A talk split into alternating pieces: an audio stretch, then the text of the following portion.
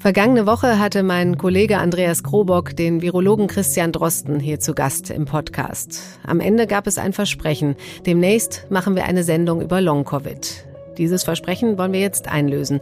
Im FAZ-Podcast für Deutschland geht es heute um diese Krankheit nach der Krankheit, um Long- und Post-Covid. Davon gehört hat mittlerweile wahrscheinlich jeder. Die Begriffe wabern so als diffuse Gefahr über der Pandemie. Aber so richtig greifbar ist diese Krankheit nicht. Man hört und liest von schweren Fällen, Olympiasportler, die nicht mehr an Wettkämpfen teilnehmen können, solche Geschichten. Aber es gibt eben auch die Menschen, die nach einer Corona-Infektion einfach für ihre Joggingrunde länger brauchen, schlapp sind und unkonzentriert, denen beim Aufstehen schwindlig ist. Ist das schon Long-Covid? Wie viele Menschen sind betroffen? Wen trifft es und schützt die Impfung davor? Diesen Fragen wollen wir heute auf den Grund gehen, unter anderem mit dem Leiter der Long-Covid-Ambulanz an der Frankfurter Uniklinik, Professor Gernot Rode. Am Ende der Sendung geht es dann darum, dass in seltenen Fällen ja auch die Corona-Impfung zu Beschwerden führt. Das ordne ich mit meinem Kollegen Kim Björn Becker ein, der sich mit dem Postweg-Syndrom beschäftigt hat. Heute ist Freitag, der 24. Juni und ich bin Katrin Jakob. Schön, dass Sie dabei sind. Bevor wir mit dem Professor der Uniklinik sprechen, bin ich erstmal verbunden mit meinem Kollegen Eckhard Lose, dem Leiter unseres Hauptstadtbüros. Wer uns regelmäßig hört, der kennt ihn. Elo ist regelmäßig bei uns zu Gast, bespricht mit uns aktuelle politische Themen, liefert uns politische Analysen und Hintergründe. Heute ist er aber nicht als politischer Redakteur hier bei mir, sondern als Privatmann. Es geht um ihn persönlich, denn Elo ist betroffen von Long Covid und ja, jetzt ist er bei mir in der Leitung. Hallo Elo. Ja, hallo Kathi, grüß dich.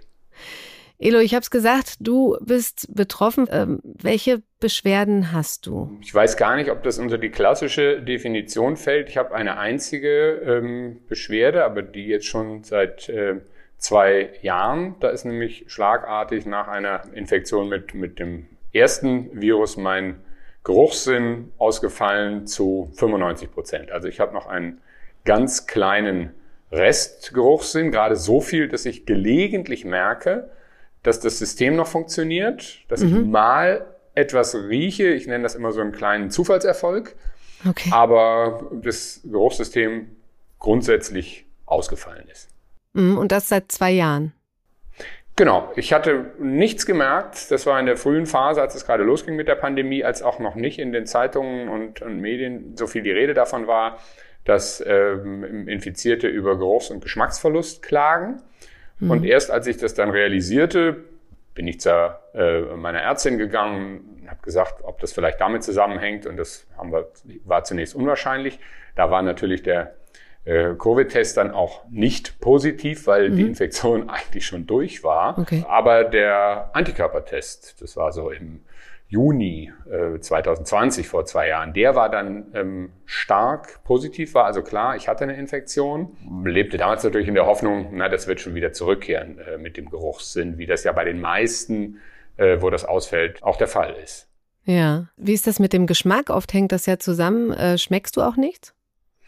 Ähm, ich habe ja eine Menge gelernt so äh, über den eigenen Körper, auch übers äh, Riechen und Schmecken. Und ähm, der Neurologe sagt, in dem Moment, wo das System überhaupt noch funktioniert, und sei es auf einem geringen Niveau, wie bei mir von fünf oder zehn Prozent, ist das äh, auch das feinere Schmecken, also das, was wir im, im hinteren Rachenraum haben, die Geschmacksnerven, die funktionieren noch. Wir haben ja mhm. ohnehin über die Zunge ein, sozusagen ein separates etwas gröberes Geschmackssystem, aber auch das feinere äh, weiter hinten funktioniert bei mir noch. Also ich, ähm, ich kann schon noch äh, unterscheiden, ob das ein, ein Pfefferkammbär oder ein Trüffelkammbär ist. Äh, insofern, das ist sehr, sehr äh, erleichternd. Wenn das Geruchssystem, so wurde mir gesagt, komplett ausfällt, dann ist auch der Geschmack also unser differenziertes Geschmackssystem ausgeschaltet. Mm, okay, immerhin. Der Geschmack ist da, aber ich meine, es ist einem vielleicht gar nicht so bewusst, wie sehr Geruch so in unserem Leben mitspielt. Wie beeinflusst das deinen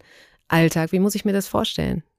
Ja, also es gibt Leute, die sind wirklich sehr schwer lebensbeeinträchtigt äh, von einer Long-Covid-Situation getroffen. Ja. Deswegen sage ich immer, ich, ich will das gar nicht überbewerten und Trotzdem, wenn man merkt, dass ein Sinnesorgan fast vollständig ausfällt, selbst wenn das das Sinnesorgan ist, wo wir Menschen wahrscheinlich noch am ehesten drauf verzichten können, dann mhm. stellt man plötzlich fest, wie oft es doch vorkommt. Und das sind ja. zum Teil schöne Momente, die man nicht mehr hat. Man fährt in eine Landschaft, wo gerade eine bestimmte Blütezeit ist oder im Frühjahr riecht die Erde anders oder man äh, riecht frisch gesägtes Holz äh, nicht mehr, äh, was ja stark riecht. Man riecht ein besonderes Parfum nicht mehr. Oder gutes Essen. Oder gutes Essen, genau. Ja. Also ähm, zum Beispiel herzhaftes Essen in der Zubereitung riecht häufig ausgesprochen schlecht. Das sind dann, sind dann Gerüche, die man wahrnimmt, aber eigentlich lieber nicht wahrnehmen würde. Mhm. Und es gibt natürlich auch Situationen, wo Gefahrensituationen entstehen können. Also ich hatte es jetzt zweimal in den zwei Jahren, einmal ganz klassisch das Geschirrhandtuch auf der Herdplatte, oh. was ich selbst nicht gerochen habe, als es anfing zu schmoren.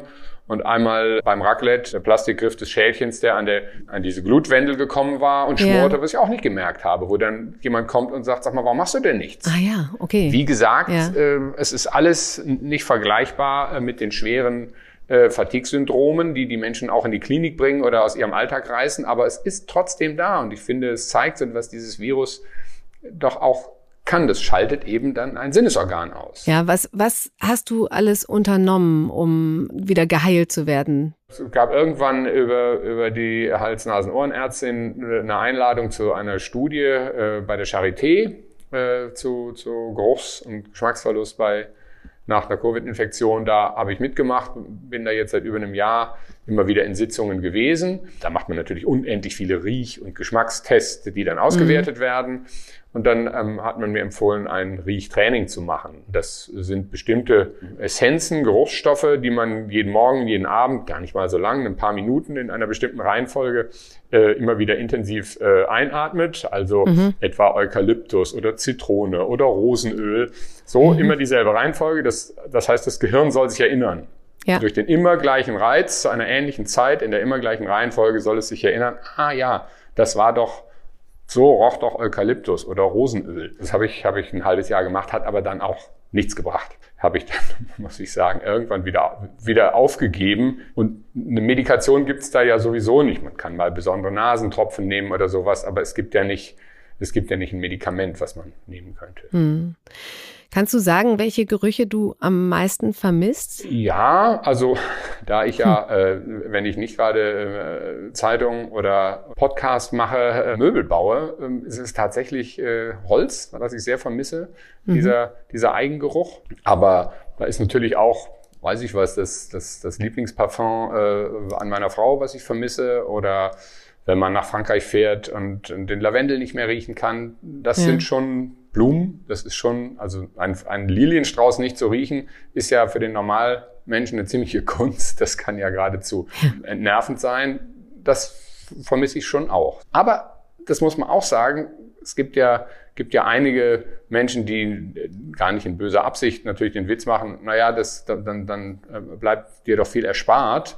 Ja, mhm. klar, gibt es Gerüche, die einem erspart bleiben, aber trotzdem sorgt das ja auch für Unsicherheit. Das ist, man merkt plötzlich so wie auch zu, in der Orientierung im Alltagsleben, der Geruch doch eine Rolle spielt und man sagt, ich hätte eigentlich jetzt auch gerne die Fähigkeit, das, das Unangenehme gezielt riechen zu können, weil ich dann weiß, ah, hier ist Unangenehme, du musst irgendwas tun, ah ja. was man dann ah ja. vielleicht nicht tut oder wo einem einer sagt, jetzt müsste man hier aber keine Ahnung was lüften oder sonst irgendwas. Das mhm. tut man dann einfach, äh, das kriegt man auch nicht mit. Also es ist nicht nur, auch das ist nicht nur schön, dass man die, die, die unangenehmen Gerüche nicht, nicht mehr hat. Elo, wie sind denn die Prognosen? Was sagen die Ärzte? Grundsätzlich sagen die das also in der Studie, wo ich war, ja, das kann auch nach sehr, sehr langer Zeit äh, wiederkommen. Wobei man natürlich sagen muss, was das, den Geruchsverlust ausgelöst durch eine Covid-Infektion angeht, haben wir ja eine Empirie, die erst überhaupt nur zwei Jahre umfasst. Ja.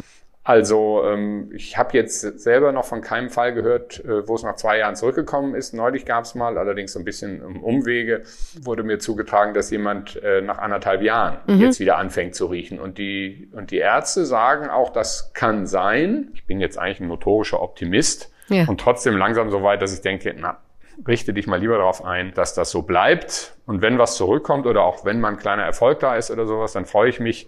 Und ansonsten wie gesagt, ich bin jetzt kein, kein schwerer Fall, aber versuche ich trotzdem durchs Leben zu kommen mit, mit dieser Einschränkung. Und das gehabt natürlich. Dann bin ich jetzt einfach mal mit dir optimistisch und hoffe, dass das bald zurückkommt und wünsche dir alles Gute und vielen Dank, dass du uns das erzählt hast. Okay, vielen Dank für die Gelegenheit dazu. Also, das nächste Mal dann wieder politisch.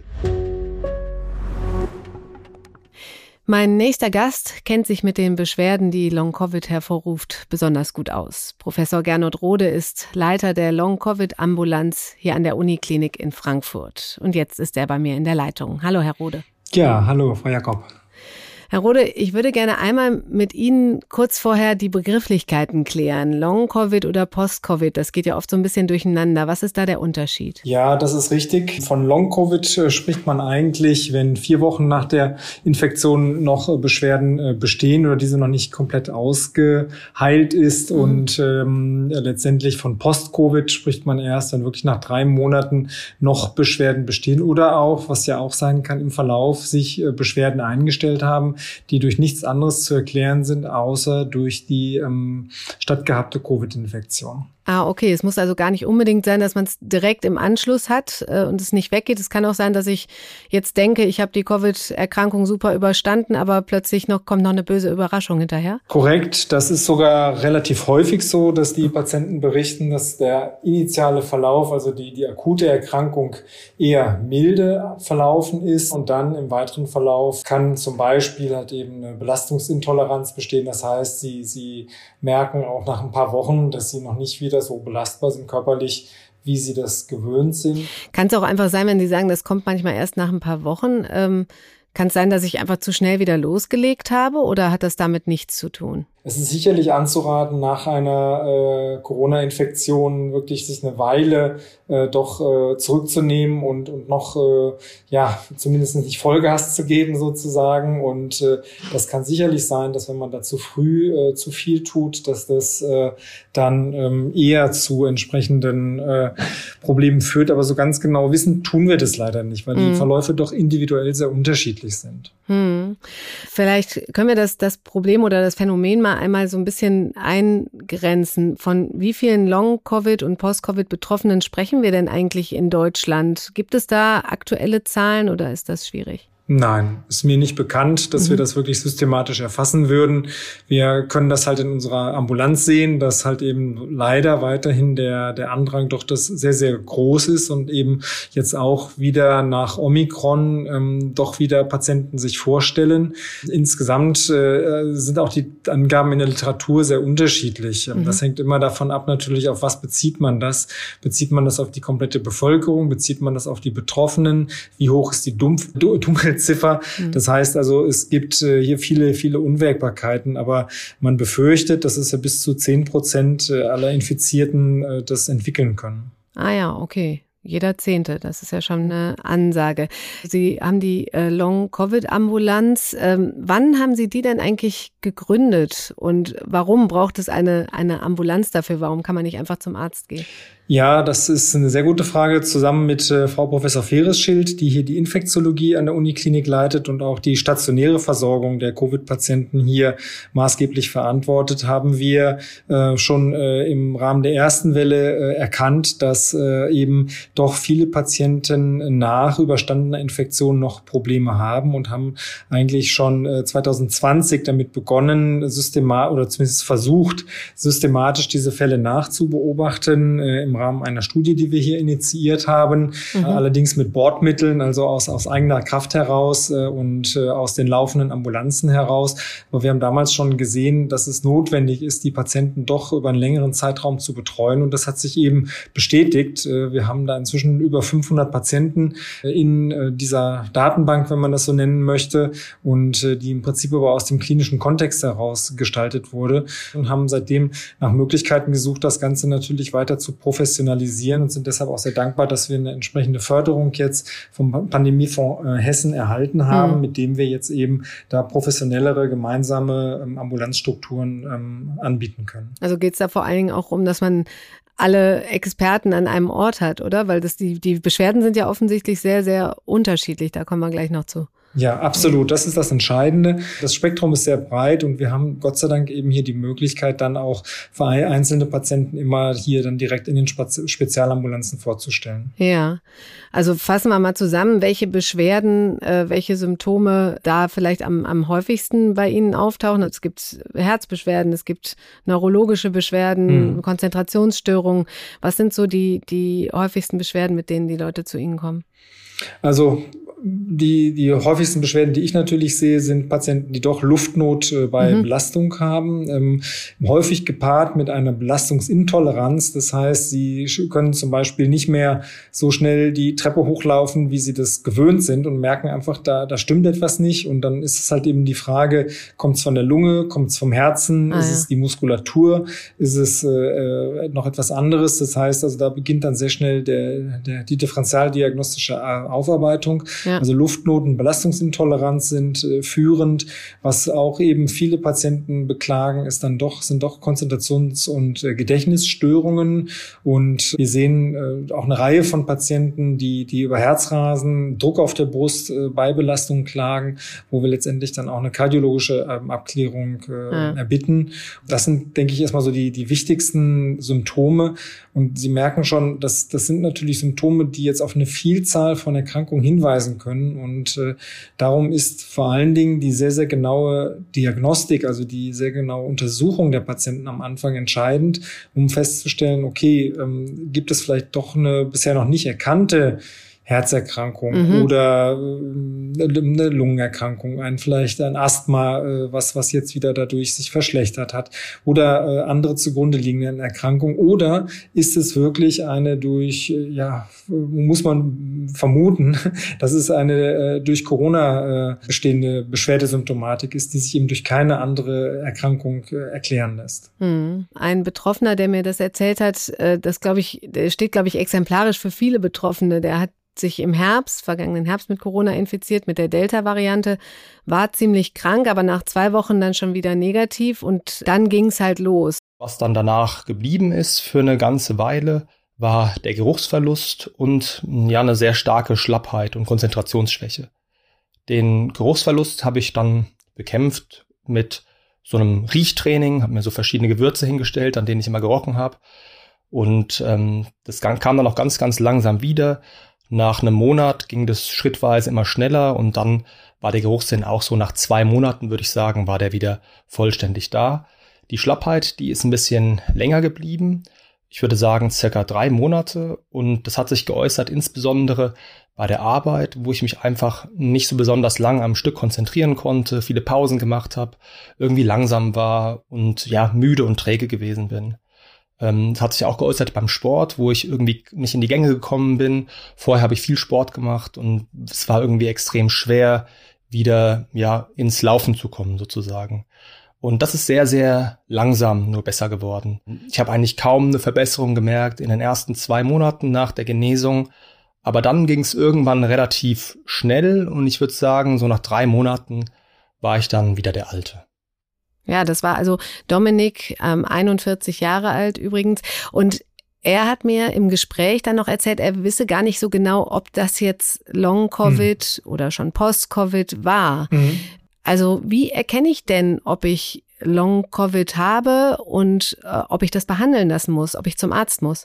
Ja, das, das ist schwierig. Also wir haben ja diese Grenze von drei Monaten. Ähm, das heißt, da würde er jetzt noch hineinfallen mhm. und man würde doch eher denken, gut, das ist eine, eine längerer Verlauf nach, nach einer äh, überstandenen Corona-Infektion. Und äh, formal erfüllt er damit ja gerade noch nicht die Definition eines Post-Covid-Syndroms. Mhm. Also das Post-Covid-Syndrom, da wird wirklich relativ äh, scharf nachgeschaut, äh, dass es drei Monate nach äh, Inf Infektion immer noch noch entsprechende Beschwerden bestehen, die es vorher so in dieser Form nicht gab. Mhm. Das ist, äh, denke ich mal, so die, die wichtigste Faustregel, die man, die man an sich selber auch beobachten kann. Das heißt, es ist leider so, dass, äh, dass, dass es eben ähm, dadurch, dass es doch noch keine tief sitzende Immunität gegen das Coronavirus gibt, oder man muss ja jetzt eher sagen, die Coronaviren, die ja doch auch immer noch weiter mutieren, ähm, und es halt halt eben das Virus sich auch immer noch verändert, dadurch ähm, das Virus doch noch immer sehr, sehr erfolgreich ungleich tief auch in den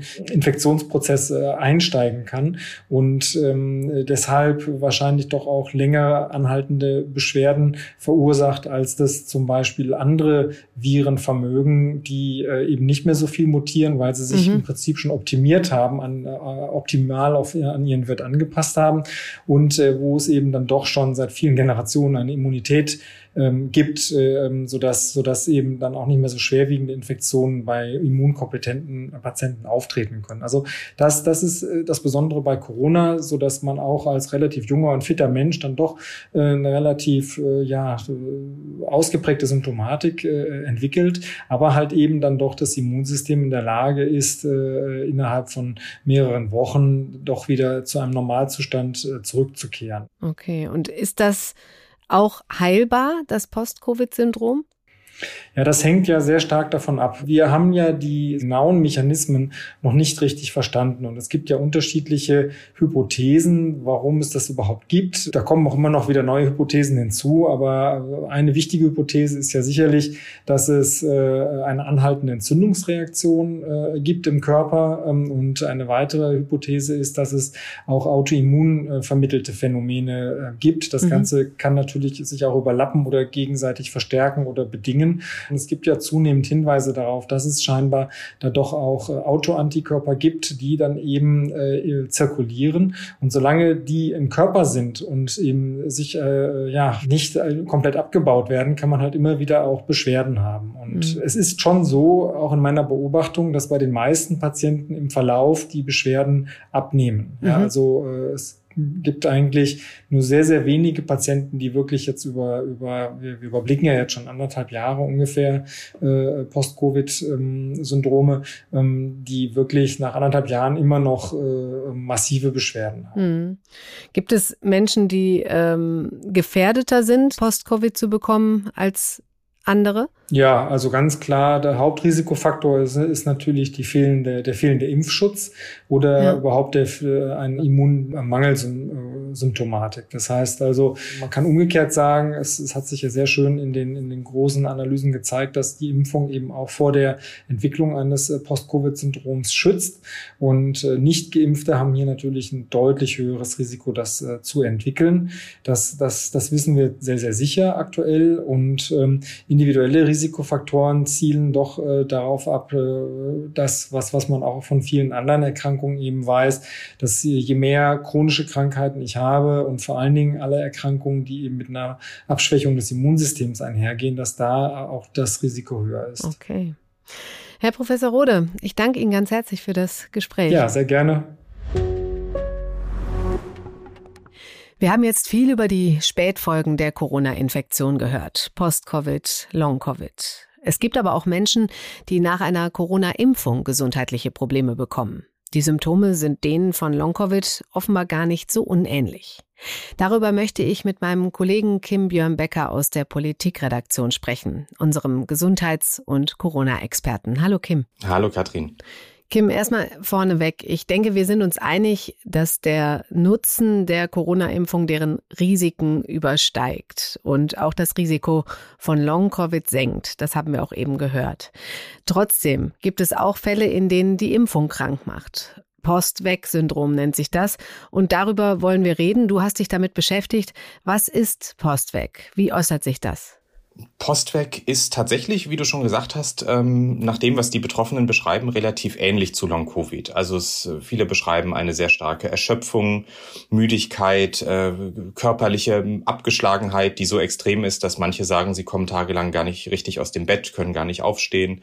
Bei manchen kommen noch neurologische Symptome dazu, äh, Nervenschmerzen, die auch ganz schwer zu behandeln sind ähm, also ein ganz, ganz diffuses Syndrom, diffuses Krankheitsbild, ähm, das die Menschen sehr belastet. Und ähm, das stimmt, was, was du eben gesagt hast, und das ist auch nochmal wichtig, das, das auch äh, nochmal hervorzuheben. Ähm, natürlich sind das schlimme und schwere Schicksale, äh, die, die aus der Impfung dann hervorgehen, aber insgesamt hat sich die Impfung natürlich sehr stark bewährt. Also wenn man auf die Risiken der Impfung guckt, die unbestritten da sind und über die man reden muss, finde ich, darf man immer noch nicht vergessen, ähm, dass die Impfung insgesamt, ähm, ich will nicht sagen alternativlos ist, aber es geht stark in die Richtung. Der Nutzen ist sehr viel größer als das Risiko. Das ist richtig. Gibt es Zahlen dazu, wie viele Menschen in Deutschland unter Postweg leiden? Wenn man da beim Paul-Ehrlich-Institut nachfragt und äh, sich die Statistiken zur, zur Impfstoffsicherheit bei den Corona-Impfstoffen anguckt, äh, da muss man ganz tief in die, in die Zahlen einsteigen. Aber dann sieht man im jüngsten Bericht, äh, der hat Datenstand Ende März, ähm, dass es 136 Fälle äh, von Postweg gibt. Diese 136 Fälle, glaube ich, sind so ein bisschen die, die Bottomline, die man hat. Ähm, es gibt ja, es gibt ja ganz verschiedene Schätzungen, wissenschaftlich begründet, aber auch teilweise wissenschaftlich umstritten von mehreren 10.000 Fällen. Ähm, ein Professor, den ich in Marburg getroffen habe vor einiger Zeit, da ist äh, eine der wenigen spezialisierten Ambulanzen für Postweg-Patienten. Der hat äh, gesagt, in der Literatur wird so eine Quote von 0,2 bis 0,02 Prozent aller Geimpften diskutiert. Aber auch das ist mit großen Unsicherheiten behaftet. Könnte man jetzt auf Deutschland runterrechnen, da kommt man auch auf relativ hohe Zahlen. Ähm, tatsächlich weiß man nicht wirklich, wo man da steht. Also ich glaube, diese 136 Fälle sind, ähm, sind tendenziell eher die Untergrenze. Aber dass sie wirklich nur ein geringer Prozentsatz der tatsächlichen Zahl der Betroffenen sind, dafür gibt es gerade auch keine Anhaltspunkte. Also man stochert da wirklich so ein bisschen im Nebel. Hm, und weil wir ja viel über Long-Covid jetzt auch gesprochen haben, kann man das ins Verhältnis setzen? Kann man sagen, es gibt mehr Long-Covid-Fälle als äh, Post-Weg, also als Menschen, die nach der Impfung Probleme haben? Was zumindest die verfügbaren Zahlen zeigen, ist, dass doch ähm, die Zahl der Long-Covid-Erkrankten in Deutschland ähm, deutlich höher sein dürfte als die der Post-Vac-Erkrankten. Das ist alles immer sehr, sehr vorläufig, weil es auch schwierig ist, diese Daten ähm, solide zu sammeln. Aber nach allem, ähm, was man jetzt weiß, ist schon davon auszugehen, ähm, dass Long-Covid zahlenmäßig zumindest das größere Problem zu sein scheint, als es Post-Vac ist. Hm. Du hattest in deinem Artikel, den ich auch später noch in die Show Notes hänge, äh, geschrieben, das Hauptproblem von Postweg sei die Akzeptanz. Was meinst du damit? Das ist ganz erstaunlich, was die Betroffenen da immer berichten, wenn man sie fragt. Und zwar ähm, ist es so, dass offensichtlich viele Ärzte, also die, die erste Anlaufstelle ist natürlich immer der Hausarzt, was ja auch gut und richtig ist, ähm, offenbar, so beschreiben es die, die Betroffenen, sagen, dass sie erstmal Schwierigkeiten haben, überhaupt durchzudringen mit ihrem Leiden. Also was viele berichten, ist, dass zum Beispiel erstmal der Verdacht naheliegt, dass es sich um eine psychiatrische Erkrankung handelt, also eine klassische Depression oder Burnout, nach dem Motto, es ist was anderes, ihnen geht's gerade psychisch nicht gut und das äußert sich dann durch Schlaffheit, Müdigkeit. Das sind ja auch so Begleiterscheinungen von Depressionen mhm. können es sein. Und da sagen dann viele, nein, nein, mir geht's im Kopf eigentlich super, aber seit der Impfung bin ich einfach körperlich komplett ausgewechselt und nur noch eine Hülle meiner selbst. Und ähm, da haben viele gesagt, dass sie tatsächlich Akzeptanzprobleme hatten, erstmal an, an Mediziner zu kommen, die gesagt haben, ich nehme das ernst, das ist offenbar ein neues Krankheitsbild, ein neues Syndrom, was ja auch logisch ist, weil wir noch gar nicht so lange gegen Corona impfen in Deutschland.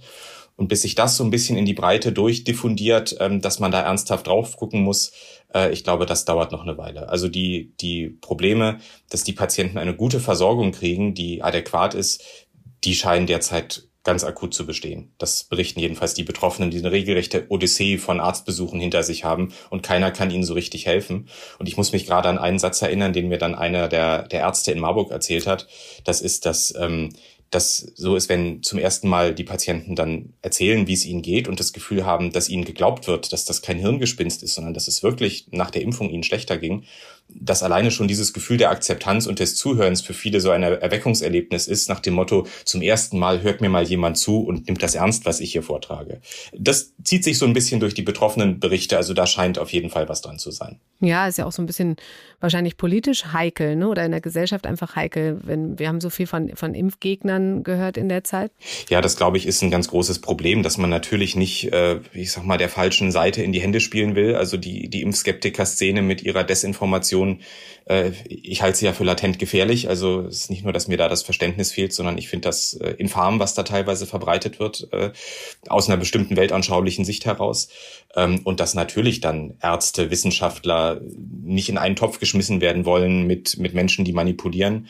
Ähm, das kann ich gut nachvollziehen. Das berichten auch Ärzte, die da an der Front sind, die sagen, die Skepsis von Kollegen ist schon da.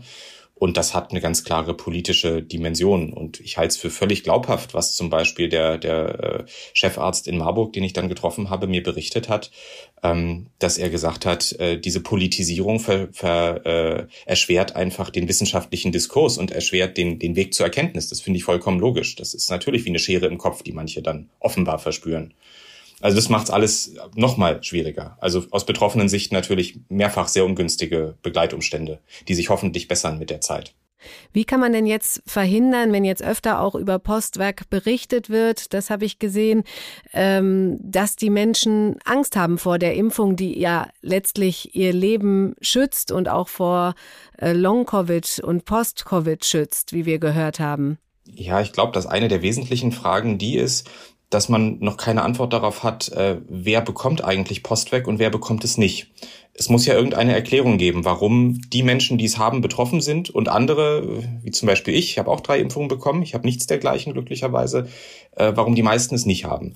Und wenn man wüsste, welche Faktoren dazu führen, dass dieses Syndrom bei jemandem ausbricht, dann müsste man sich natürlich die Frage stellen, ob man das Impfschema für diese Gruppen bei einer eventuellen vierten Welle oder einem angepassten Impfstoff anpassen muss. Also ob zum Beispiel die Dosis verringert werden muss, ob man die Impfung gar nicht empfehlen kann. Äh, Im Grunde ist, ist man da komplett im Blindflug und weiß nur, es gibt Leute, denen es sehr schlecht geht danach. Es sind wirklich wenige, aber denen geht es dann eben schlecht da muss, das ist ja nicht zufriedenstellend, dass man sagt, das Risiko müssen wir einfach in Kauf nehmen, wenn alle nochmal gebeten werden sollen, sich zu impfen. Was man natürlich auch bei der ganzen Sache berücksichtigen muss, ist, dass ja keine Impfung ohne Nebenwirkung ist. Also das ist ja im Rahmen von Corona mehrfach diskutiert worden. Es gilt aber auch für Grippeschutzimpfungen und für andere. Ähm, es ist ja immer eine Abwägung zwischen Risiko und Nutzen. Und den Rat, den ich häufig höre und den ich äh, fachlich für relativ richtig und gut halte, ist mit seinem Arzt drüber zu sprechen und zu klären, macht es im Einzelfall Sinn. Das mag für Corona gelten, das mag für andere Sachen gelten, je nachdem, wo man sich so bewegt und welche Hobbys man hat. Ähm, das ist immer eine Abwägungssache, die man diskutieren sollte. Ich danke dir, Kim, für das Gespräch. Danke dir. Das war's für heute im FAZ-Podcast für Deutschland mit einer Sendung über die Folgen, die das Coronavirus mit sich bringt, oft auch weit über die eigentliche Erkrankung hinaus. Mir sind die Unterschiede auch klarer geworden zwischen Long-Covid und Post-Covid. Das ging ja auch bei mir anfangs etwas durcheinander. Was die Impfung angeht, möchte ich Ihnen noch eine aktuelle Studie mit auf den Weg geben. Britische Forscher haben berechnet, dass die Corona-Impfungen alleine in ihrem ersten Jahr weltweit 20 Millionen Menschen das Leben gerettet haben. Einen Link dazu hänge ich Ihnen in die Show Notes. Ich bedanke mich bei Ihnen fürs Zuhören und verabschiede mich. Machen Sie es gut.